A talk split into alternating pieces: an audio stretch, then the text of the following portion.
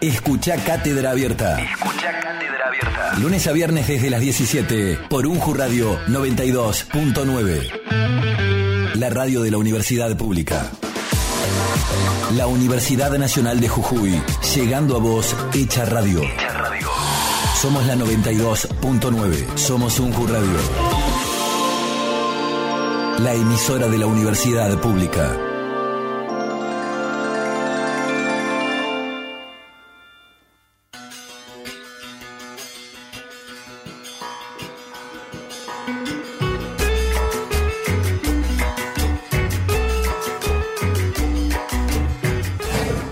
Conversaciones en el CUSH, un espacio de reflexión donde buscamos adentrarnos en la cultura y la problemática actual de nuestra América.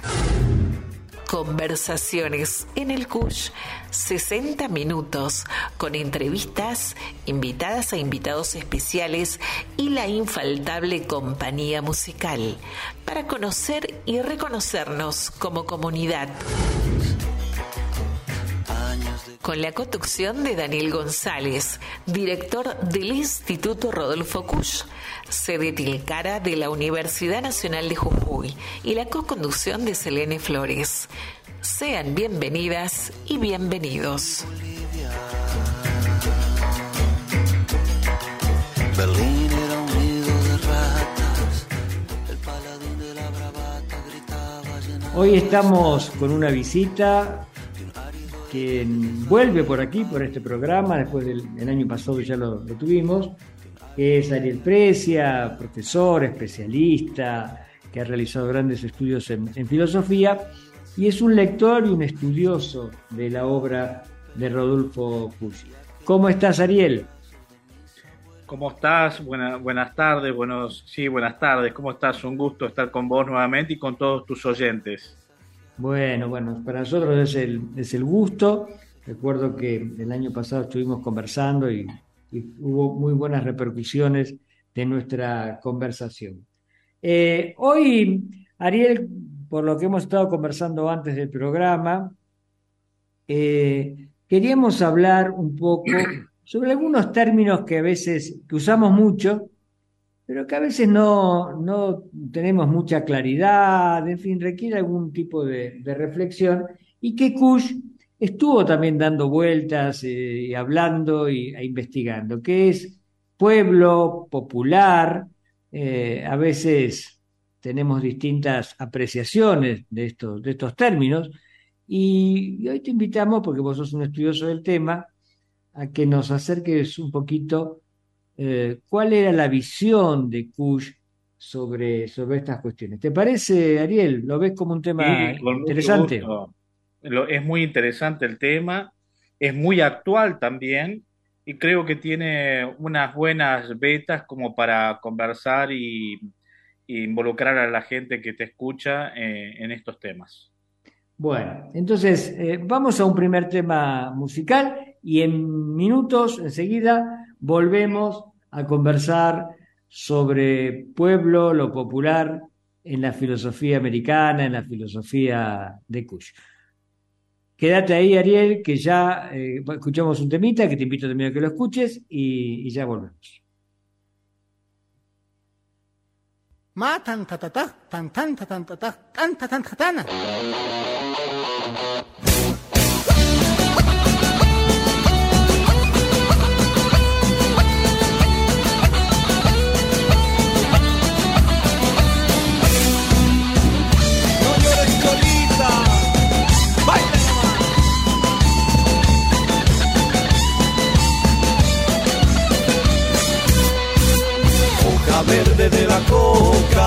Humo blanco de cigarro, adivíname la suerte, compañera de la vida. Quien pudiera querer tanto, quien pudiera amarla tanto, porque sigues engañando el amor que yo te he dado. Esos tus labios mentirosos, esos tus ojos traicioneros, que nos sigan, que nos sigan, engañando a todo el mundo amorcito como el mío fácilmente no se encuentra, si se encuentra caro cuesta, caro cuesta poco dura. Andan contando, andan diciendo, por el mundo van repitiendo, que cuando me doy la vuelta, tú ya me la estás haciendo. ¡Esa vicuñita!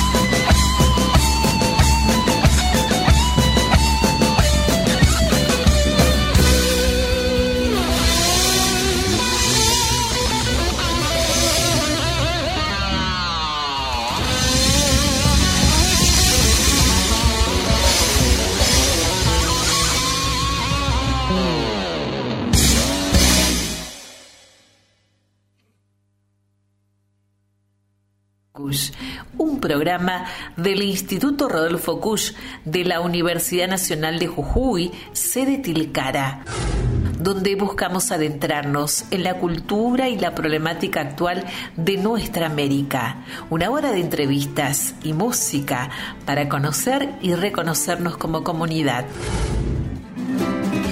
con la conducción de Daniel González y Selene Flores, todos los lunes de 14 a 15 por Unju Radio.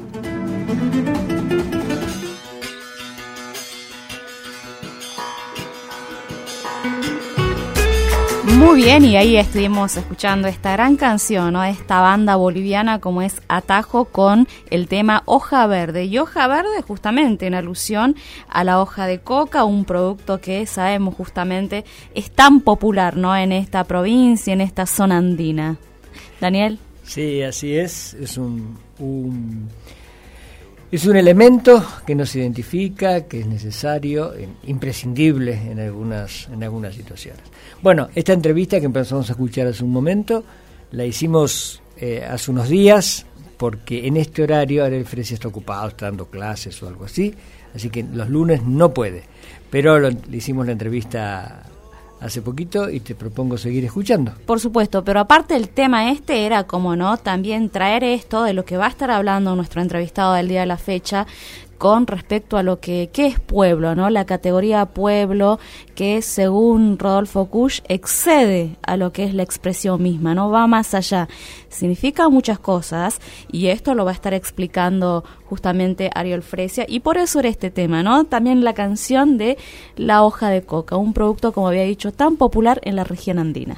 Así es, y, y de paso decimos que ya se comunicó Mario Vilca Sí, Que- siempre, nuestro fiel oyente, el Sí. profesor Vilca. y, y hacía algunos, algunos comentarios.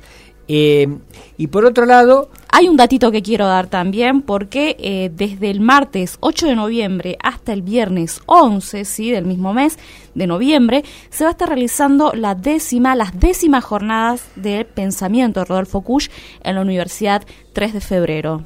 Es un dato como Sí. para ir recordando. en, Ma- en Maimará, organizadas por la Universidad 3 de Febrero, y en este caso, como es en Jujuy, con la colaboración y el, el Del. Instituto Rodolfo Kusch, Así como no podía ser de otra manera.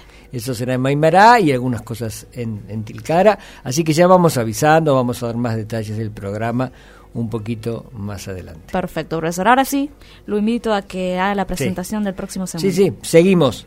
Seguimos con, el, con la entrevista. En realidad, ya ahora vamos a la entrevista con el profesor Ariel Fresia, que gentilmente encontró un ratito y pudimos grabarla en estos días pasados.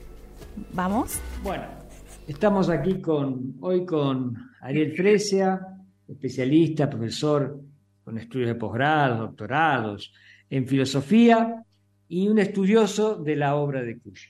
Eh, cuando hablamos de pueblo, eh, por supuesto no estamos hablando de una localidad, sino de un conjunto de personas. Eh, suele haber distintas interpretaciones, cada uno más o menos lo va interpretando como, como le parece, como le conviene. a veces pueblo la palabra pueblo popular se usa en un sentido positivo y a veces negativo, ¿no es cierto? Es algo que también, eh, así como decimos que cuando alguien es muy querido es muy popular, este, también algo muy común es eh, populachero, en fin, ¿no?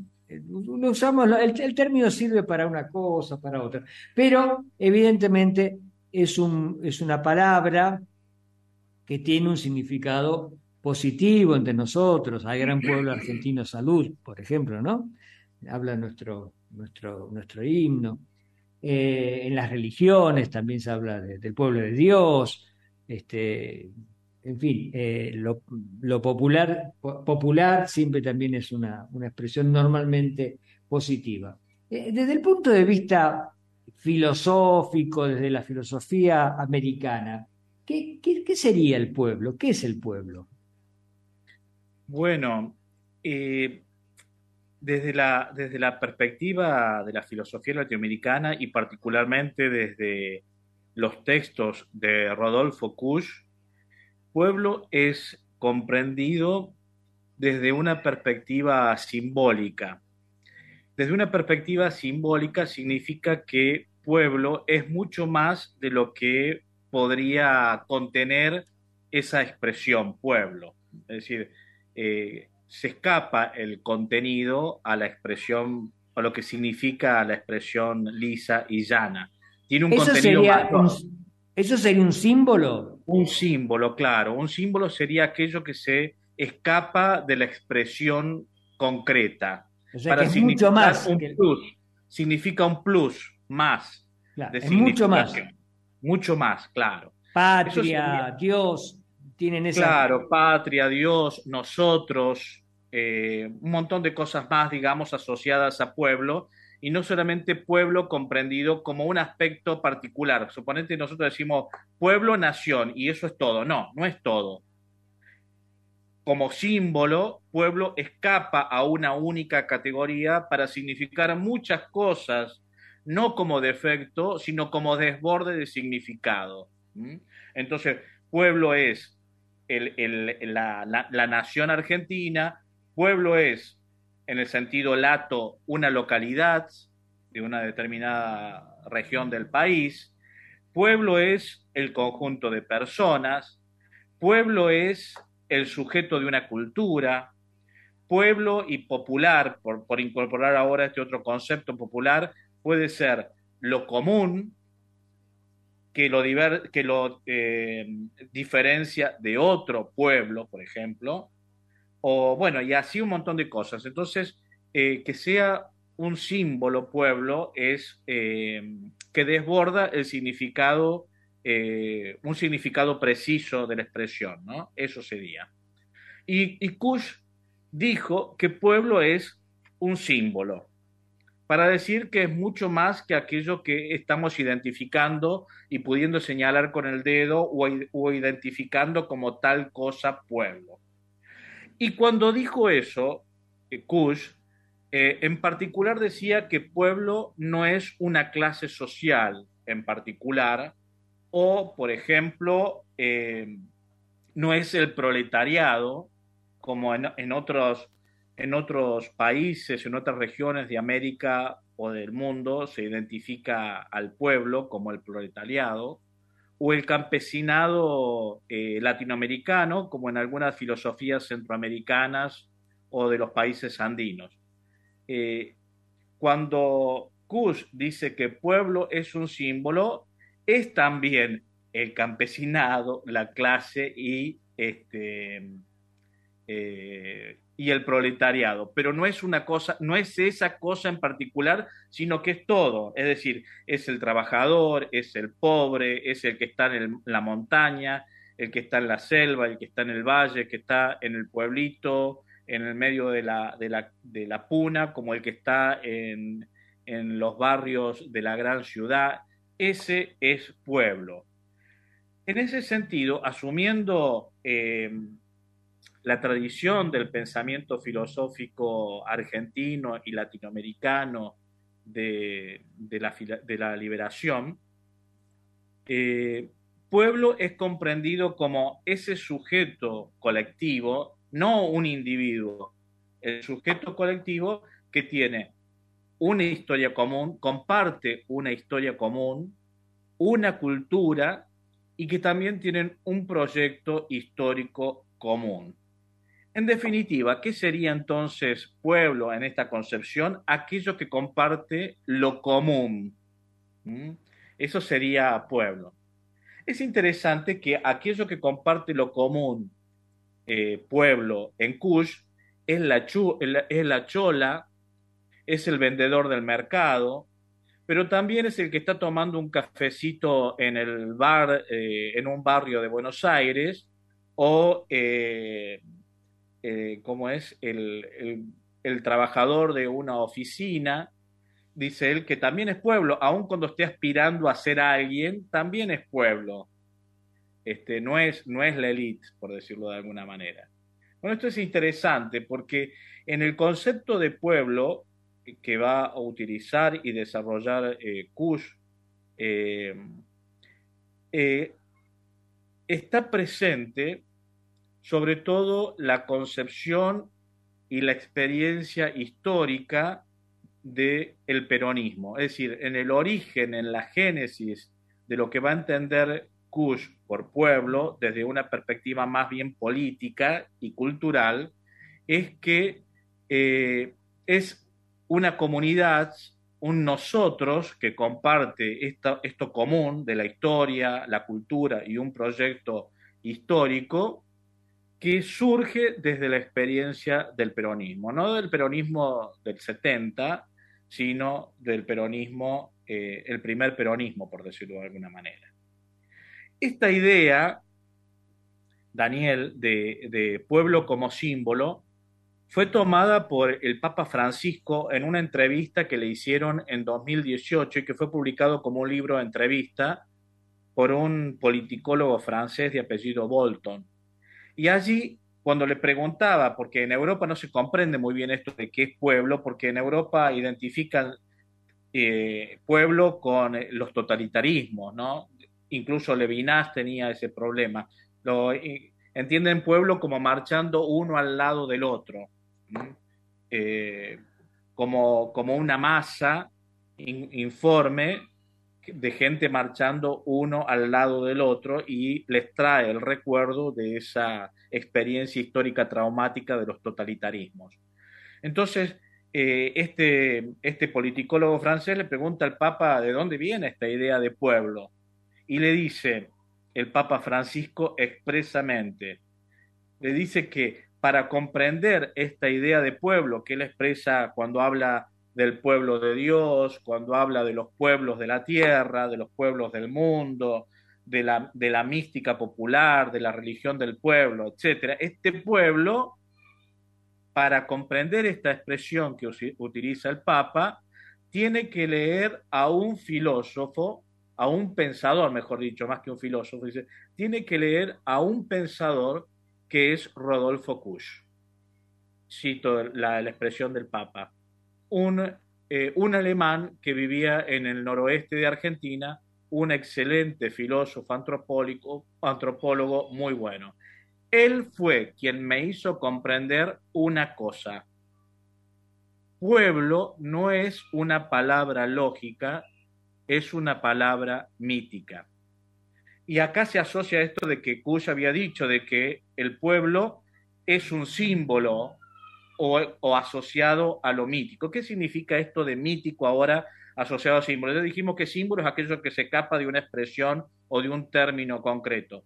Lo mítico remonta al origen, a algo que está en la constitución originaria de un pueblo, antes, antes de, eh, de la organización política, antes de eh, las definiciones teóricas. Pueblo está en la constitución originaria, perdón, lo mítico está en la constitución originaria de un pueblo. Eso significa lo mítico. No que está relacionado con lo religioso, sino que está relacionado con un conjunto, un conjunto de elementos de la cultura que constituyen a un pueblo. Bueno, esto es interesante porque justamente esta idea de Bergoglio, Papa, ya Papa, en el 18, diciendo que para comprender todo todas las expresiones que él utiliza en sus discursos, en sus alocuciones, en sus documentos. Cuando dice pueblo, tienen que leer a Rodolfo Kusch. ¿Sabés que me decía Emil Secuda, Daniel, que a raíz de esta entrevista que le hizo Bolton al Papa Francisco, en Europa todo el mundo se pregunta quién es este Kusch, eh, dónde encuentran cosas de Kusch. Este, bueno, así que creo que, que Kusch se escapó de los marcos argentinos y latinoamericanos eh, para ahora pasar a ser eh, un pensador con una proyección internacional a raíz de esta mención y esta utilización de pueblo por el Papa Francisco. Sí, sobre eso eh, se está preparando una traducción de América Profunda al inglés y del pensamiento indígena popular al alemán, por ejemplo, surgen. Claro, claro. claro. De ahí. Sí, muy interesante eso. Bueno, ya viste que hay, eh, hay algunos que, bueno, que leen a Kush eh, en, Australia, algunos profesores argentinos que lo han llevado a Australia. Eh, bueno, también ha habido tesis doctorales en Alemania, en Francia, en Italia, pero nunca había tenido esta exposición como con la mención que hizo el Papa Francisco. Así que bienvenida sea que, que Kush también ahora esté en boca de tantas personas, sobre todo cuando ha sido eh, un filósofo que quedó al margen de, las este, instituciones oficiales, eh, sobre todo al margen de las instituciones oficiales de educación, y que después de, mucho tiempo, de mucho trabajo, de tantos, eh, bueno, ahora Kush en, el ámbito argentino está presente en las cátedras de filosofía, antropología. Eh, bueno, también es cierto que Kush eh, renegaba un poco de la, de la academia, ¿cierto?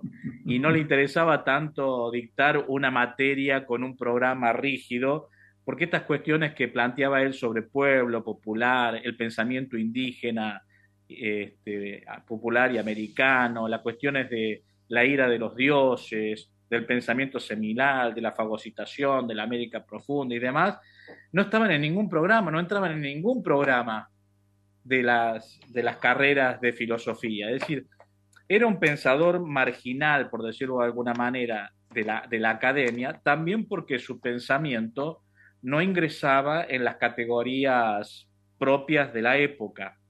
Y bueno, se ha ido abriendo camino a lo largo de este tiempo y ahora, después de, su muerte en el 78 y de tantas instancias, bueno, ahora estamos, viste, en el 100 aniversario de su nacimiento y todas las actividades que están previstas, cuya ahora está en boca de todos y su pensamiento está en las universidades, en los centros académicos, en los proyectos de investigación, en tesis de licenciatura y doctorado, en charlas, en, un montón de cosas. Así que es muy interesante cómo Kush eh, se, ha, se ha vuelto un pensador presente entre nosotros. Sí, de, todos modos, eh, las, la filosofía, como las otras, como las ciencias sociales en general, están más preocupadas por, por reproducir y, tratar de entender eh, la, realidad a partir de pensamientos externos, digamos, todavía tenemos una, fuerte impronta colonial, es mucho más fácil eh, encontrar este desarrollo de pensamiento marxista que tratan de acomodar la realidad a, a, pensamientos, a un pensamiento europeo que tratar de animarnos a meternos en la, en, en- en la neblina de ir entendiendo eh, lo que nos pasa en América, en nuestra América, a partir del- de las realidades y desde ahí ir generando ideas, propuestas. Tal cual, tal cual. Todavía estamos en ese eso- proceso. Estamos en ese proceso arduo y que Kush intuyó eh, hace mucho tiempo y, por ejemplo, dejó plasmado en un libro como Geocultura, de manera expresa, en ese libro cuando decía que justamente la pregunta por lo que pasa en América, por, por- el pensamiento popular, este, eh, parte de pensar lo propio, no lo ajeno. Es decir, que es el desafío que tenemos desde aquel momento en que Kush intuyó esto y todos tenemos hoy este desafío de pensar lo propio, de pensar desde, desde lo nuestro. Y en eso Kush hizo mucho trabajo, que es eh, tratar de, de- de inventar incluso hasta palabras nuevas para comprender lo que pasaba en América. Por ejemplo, esta idea de, del estar eh, en oposición al ser es una invención de él. Lo, lo ediento eh, de América en oposición a lo pulcro europeo u occidental. La fagocitación, por ejemplo, un concepto un poco extraño, lo inventó para, para nombrar otra forma de la dialéctica que no es eh, un pensamiento polar, digamos, sino que es un pensamiento más mestizo. La fagocitación produce un mestizaje y no la oposición, la oposición de, op- de opuestos y una síntesis. Bueno, son cosas muy interesantes que yo creo que tenemos el desafío de continuar eh, pensando los que se dedican a la filosofía, a la política, incluso también a la educación, a la comunicación, desde categorías propias, lo que está pasando en nuestro país y lo que pasa en América. Muy bien, te propongo que escuchemos un tema musical y volvemos en unos minutos. Con mucho gusto.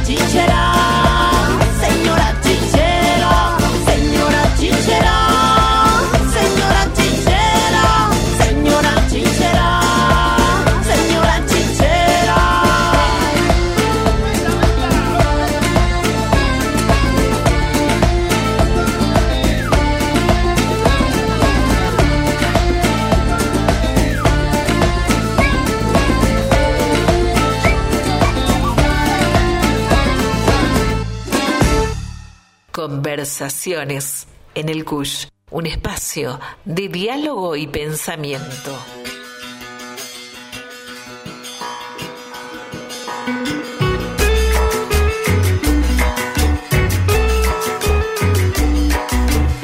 Bien, y continuamos con el programa. Estuvimos escuchando allí una selección musical con eh, La Chicha Roja, así se llamaba el tema Daniel, y a cargo de La Yegros, una cantante de nuestro país, argentina ella, con un ritmo bien, ¿no? Alegre para también armonizar esta hora de la jornada.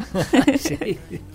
Y para los que nos escuchan en vivo, la hora de la siesta. Por supuesto, ¿no? un poquito. Exactamente. Pero bueno, interesante la charla que estamos escuchando, la que mantuvo con Ariel Fresia. Sí, sí, sí. Y esperamos que nos visite pronto. Así que te propongo seguir escuchando. Por favor. Ariel. Vamos. Bueno, estamos volviendo aquí, Ariel, a, conversar sobre, sobre Kush su, pensamiento respecto del pueblo y lo popular, estuvimos hablando en la, anterior sección de este programa, y vos hacia el final estabas hablando de algunas, de palabras que Kush las utilizaba con frecuencia y que le daba un sentido muy, muy fuerte, ¿no? muy profundo, eh, más allá de lo que parecería eh, de los términos como lo usamos en, el lenguaje popular, ¿no es cierto? Eh, de lo popular, de los movimientos populares, por ejemplo, que es una expresión que ya se usaba en esa época y si se sigue usando ahora, del estar, de, qué es el hedor, una palabra poco fina, ¿no es cierto? Para la filosofía, me parecería que no, no tuviese mucho que ver con la, con la filosofía.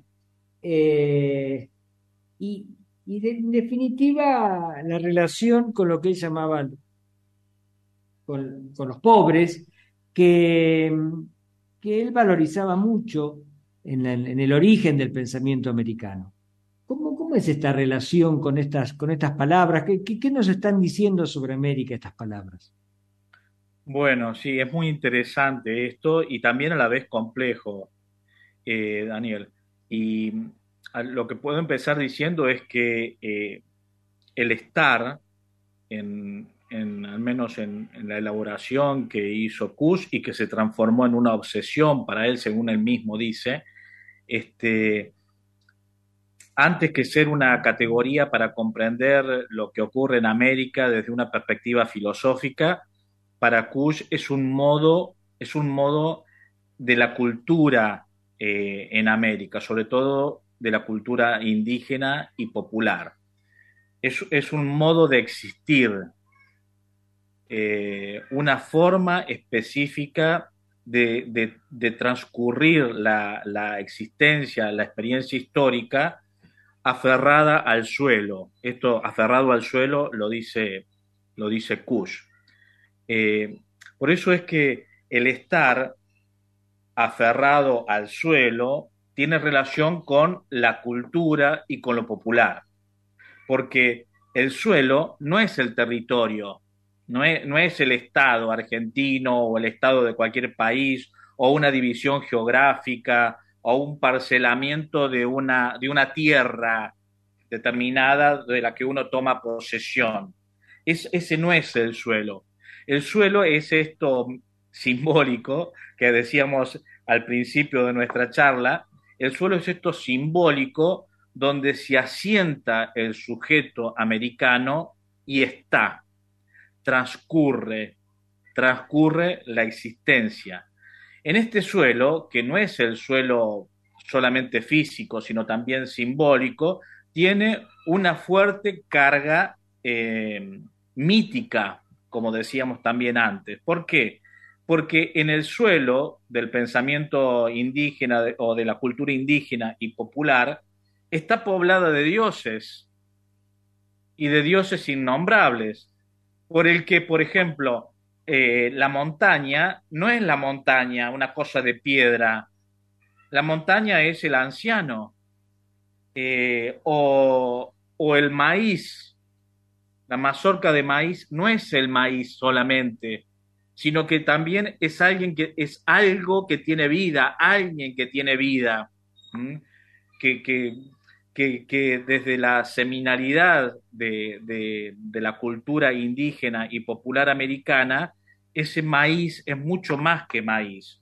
Lo mismo el trueno, una lluvia torrencial, la granizada que cae sobre el cultivo o una inundación que, que se lleva a la producción. Todo eso no son solamente accidentes que ocurren en la naturaleza, sino que son la fuerza de la divinidad que transcurre en el suelo.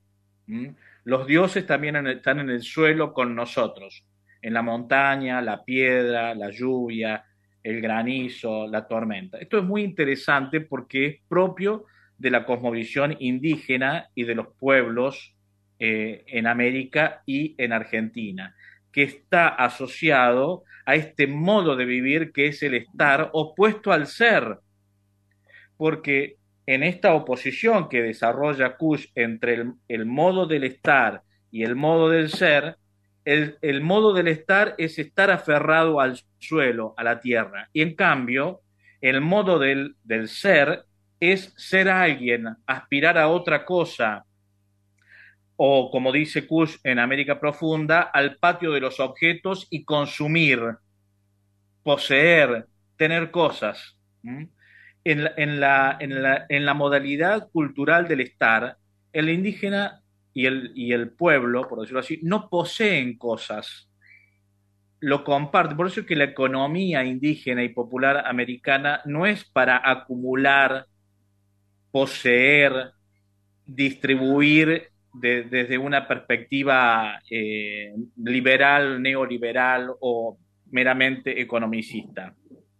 Se produce para compartir, para, para calmar el hambre y la sed de los que forman parte de la comunidad, para tener lo necesario para la sobrevivencia, pero no para disponer de eso, tener una ganancia, ponerla en el banco, invertir y esperar sentado que ocurran esas cosas. Dice Kush en, eh, eh, eh, se me fue la, eh, la expresión en indios porteños y dioses, dice en indios porteños y dioses que los dioses en la ciudad fueron reemplazados justamente por esta economía liberal, por el dinero, por el tener, digamos. La seguridad no estaba puesta en los dioses como la cultura indígena y popular, sino que está puesta en estas cuestiones de la economía, del dinero, del banco, de otro tipo de recursos que nos ayudan a ser alguien y no a meramente estar siendo. Es muy interesante. Eh, vos estás repitiendo una expresión que para Kush era importante, pero quizás para nuestra audiencia no, no, queda claro. lo de ser alguien. ¿No es cierto? Lo, lo usábamos, no está tan de moda, pero se entiende, en una época estaba más de moda antes.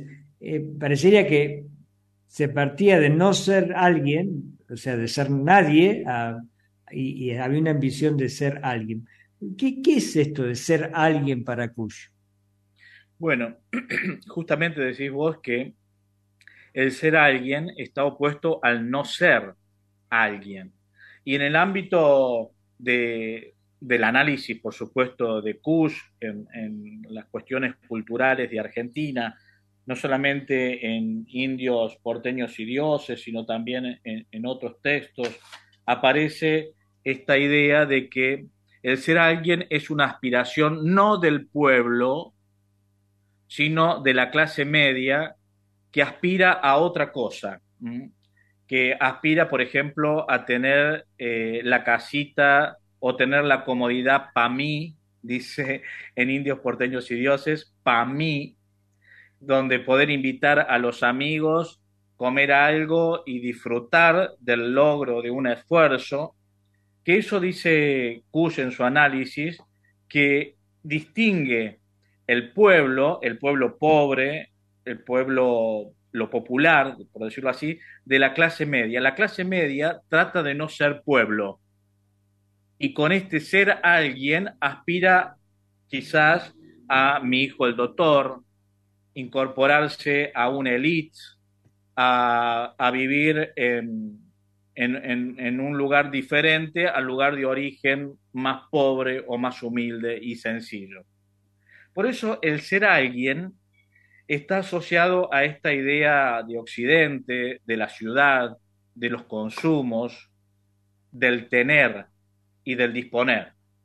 El estar, en cambio, es todo lo contrario. Si hacemos una columna y ponemos estar y ser, tenemos que ir haciendo esa divisoria. Y ante el tener y el poseer del ser alguien, está el estar que solo dispone de lo necesario para la pura vida, para el, existir no más, que no es el dejarse estar, porque justamente dicen, desde el ser alguien, podrían decir que el pobre, por ejemplo, como se dice ahora en los discursos hegemónicos, que el pobre se deja estar, no quiere trabajar, prefiere un plan social, se deja estar, no aspira a ser alguien.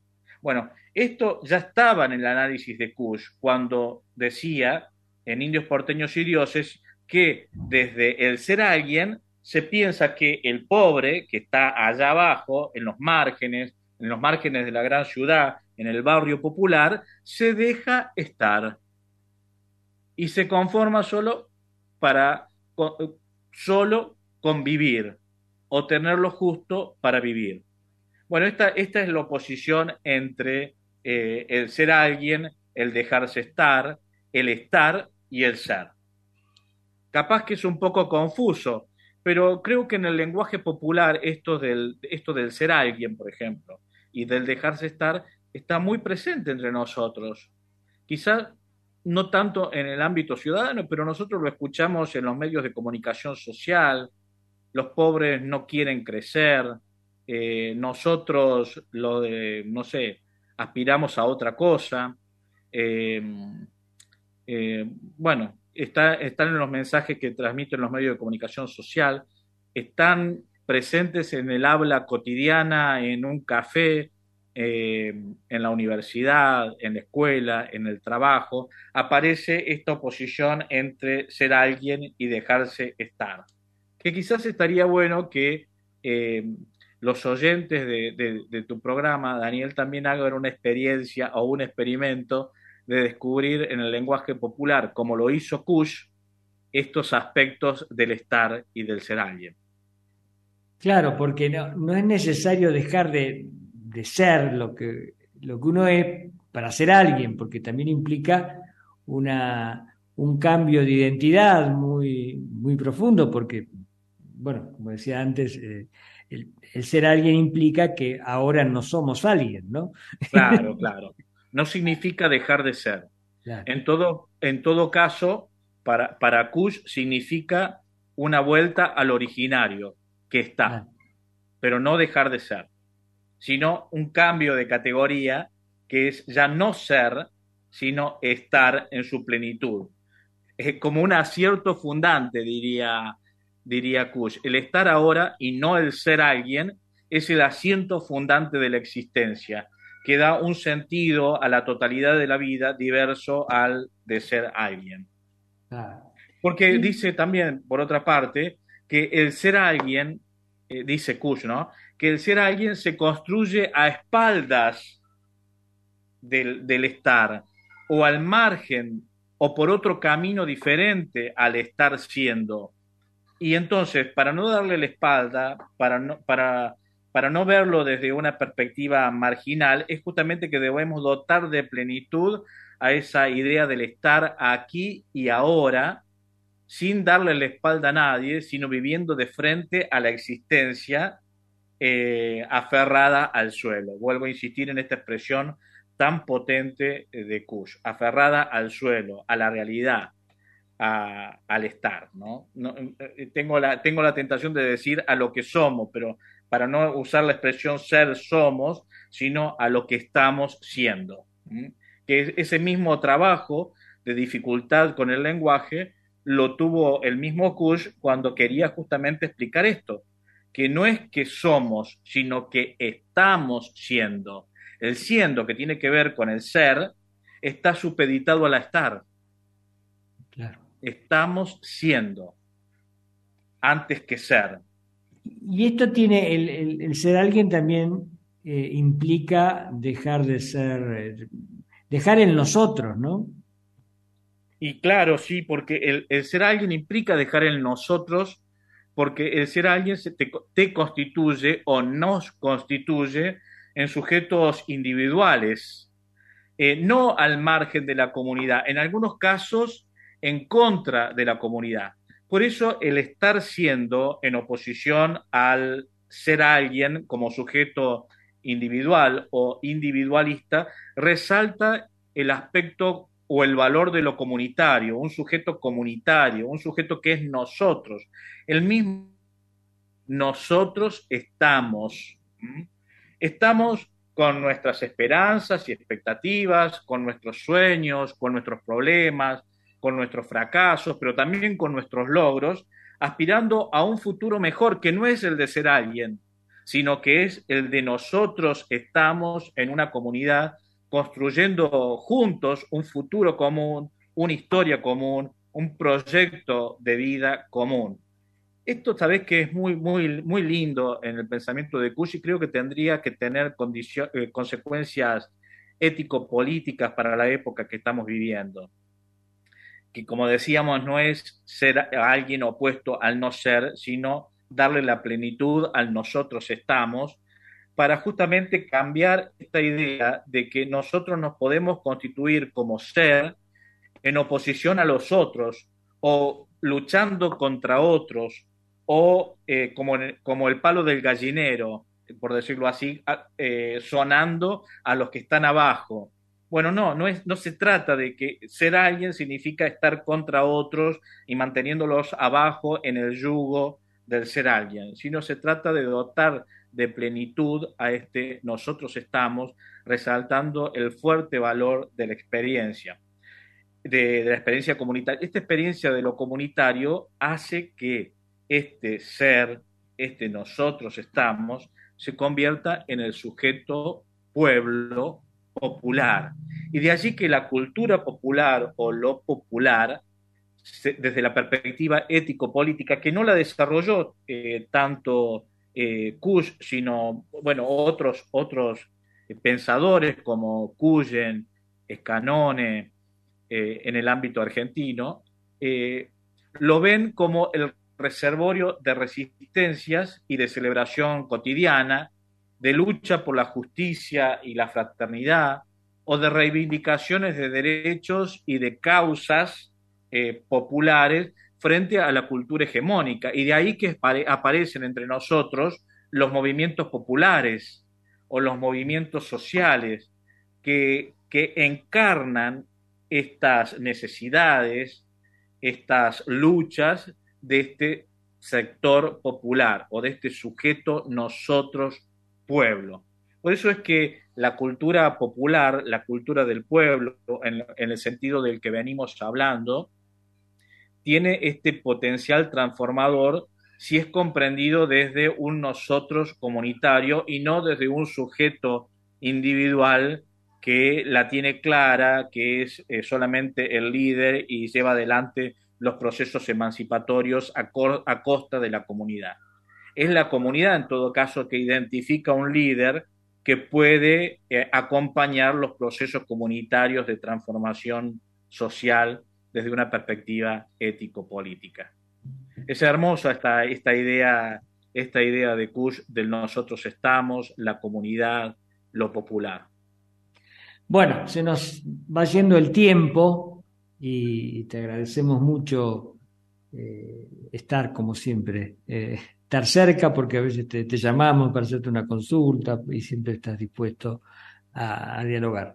Eh, por aquí, por Jujuy, vas a andar por noviembre, entiendo, la jornada sobre el pensamiento de Rodolfo Kusch que anualmente organiza la Universidad Nacional 3 de Febrero, que en esta oportunidad se va a realizar en Maimará, también con colaboración del Instituto Rodolfo Kusch de la Universidad Nacional de Jujuy. Y bueno, ya vamos avisando que a principios de noviembre se va a realizar estas jornadas y entiendo que te vamos a tener por aquí. Así es, y espero que nos veamos y que también estés cubriendo con, con la radio de la universidad Instituto Cush que estés cubriendo este acontecimiento tan importante en este centenario del nacimiento de Rodolfo Cush.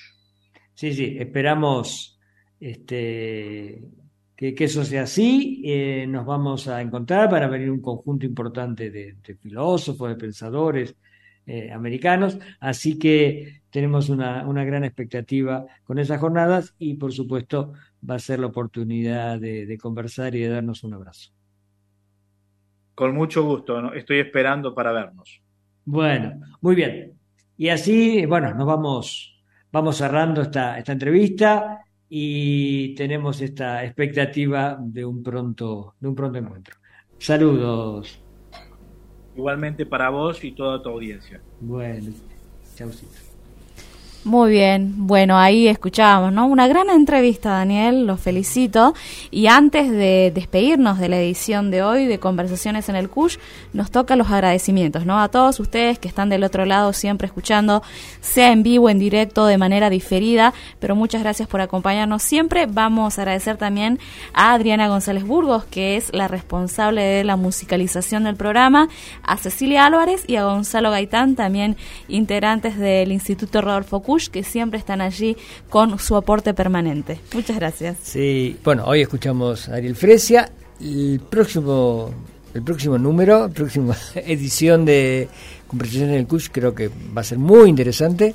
Estamos preparando un programa bien potente y luego dedicaremos eh, ya no sobre CUSH, sobre otros temitas y después volveremos un poco más porque tenemos las jornadas sí. eh, en Maimará y Tilcara que, bueno, ya vamos calentando motores. Totalmente. Bueno, recordar ¿no? este evento súper importante donde va a estar participando no solo el Instituto Rodolfo Kusch, sino también la Universidad Nacional 3 de febrero y el evento, estas décimas jornadas sobre pensamiento de Rodolfo Kusch, se van a estar realizando aquí, en nuestra provincia de Jujuy, en Maimara puntualmente. Así que esto ha sido todo por hoy. Daniel González, muchas gracias. Gracias a usted, Selene Flores. Muchas gracias a Hernán Cabrera y como siempre les decimos, nos volvemos a encontrar en la próxima edición de Conversaciones en el Kusch. Chao.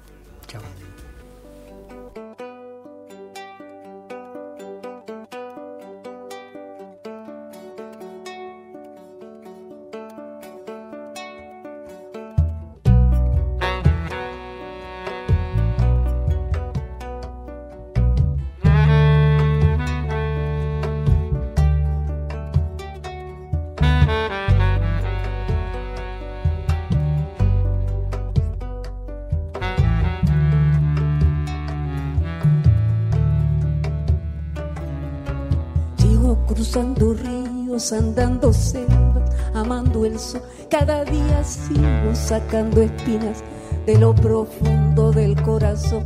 En la noche sigo encendiendo sueños para limpiar con el humo sagrado cada recuerdo.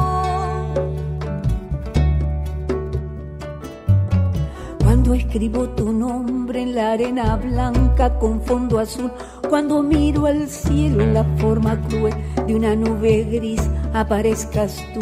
Una tarde subo una alta loma, mire el pasado, sabrás que no te he olvidado.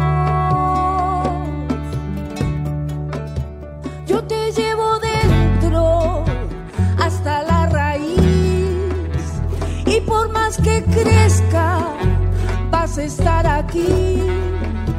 Aunque yo me tras la montaña y encuentre un campo lleno de caña, no habrá manera, mi rayo de luna, que tú te vayas.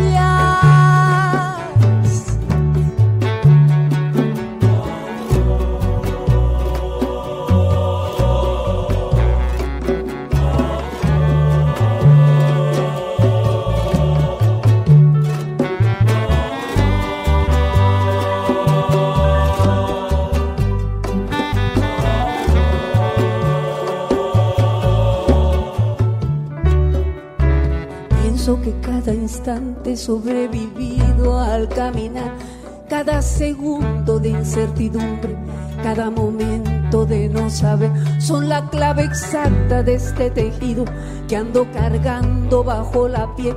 Así te protejo, aquí sigues dentro.